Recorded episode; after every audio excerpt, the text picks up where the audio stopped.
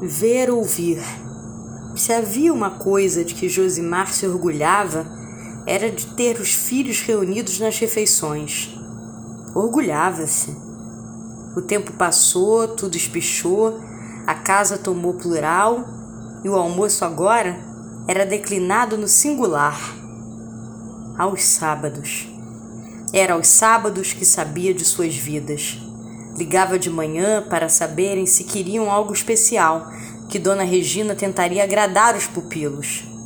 E ai de quem telefonasse falando que não vinha. Josimar não abria a mão de ver as pessoas, sentir seus cheiros, calor de seus abraços, os olhares que não conseguem mentir. Até o dia em que ganhou dos filhos um aparelho celular de última geração. Primeiro sentiu falta daquele barulho que o dedo faz quando roda os números. Mantinha essa peça, uma relíquia para sua mãe. Ao chegar sábado, Regina tirava o tradicional frango com batatas do forno quando o novo membro da família começou a apitar.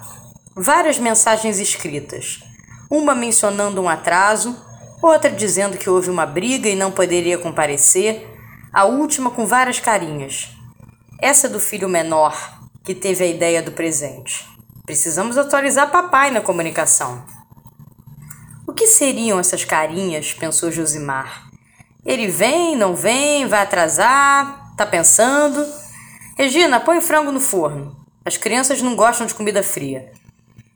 Passava de uma hora, chegou José.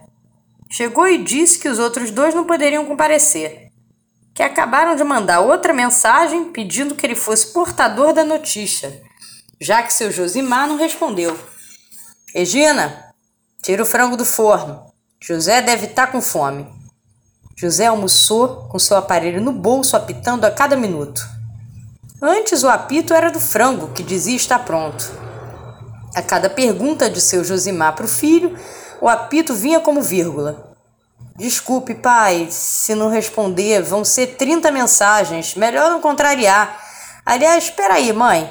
Não corta o frango, não. Vou aproveitar e mandar uma foto para eles verem o que perderam.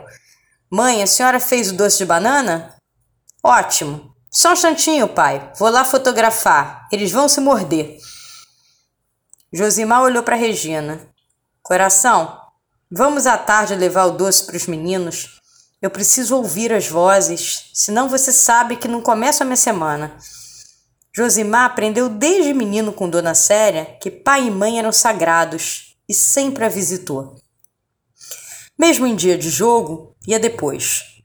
Os filhos ele mesmo visitava.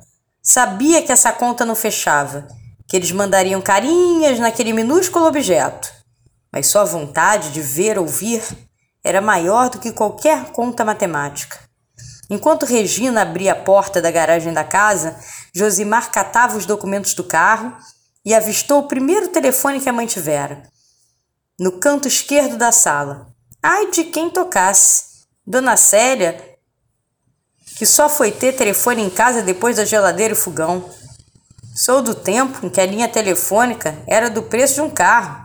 Sabe, meu filho, a gente fala. Era visitando. Sentiu um aperto de saudade.